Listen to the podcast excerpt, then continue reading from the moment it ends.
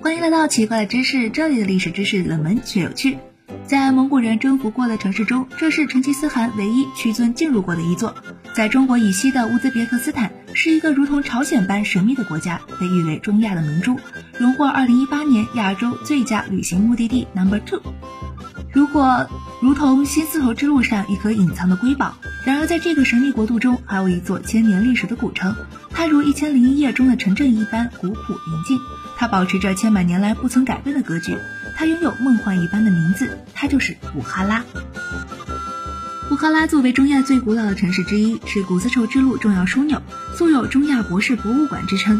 它有着两千五百多年历史，曾在东西方贸易文化交往中发挥重要的桥梁作用，至今保留着许多集市贸易场所遗址，同时也是当时著名的伊斯兰教学术重镇。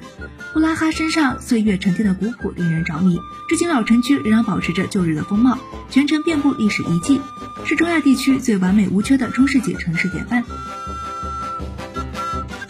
一千二百二十年，成吉思汗率领蒙古大军西征，讨伐花剌子模。在攻克下花剌子模诸多城池之后，他释放了很多当地的平民。一夜间，大量的逃亡者流落到了布哈拉这座古城，恐惧的气氛在城内蔓延开来。布哈拉当地的守军也开始感到恐慌，对蒙军的畏惧使他们四处逃散。等到蒙古主力军到达布哈拉时，发现已经有两万名的士兵逃走了。最终，布哈拉平民投降了，并且打开了城门。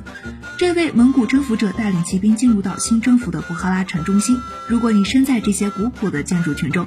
你会感谢当年投降于成吉思汗的布拉哈人，是由于他们的明智之选，避免了遭到蒙古大军屠城的惨剧，使得城内大部分建筑也都得以幸免，一直保留至今。好了，关于布哈拉，本期的节目暂时告一段落。冷门的历史知识不知不觉又增加了，我是悠悠，奇奇怪怪，可可爱爱，关注我，带你解锁更多千奇百怪。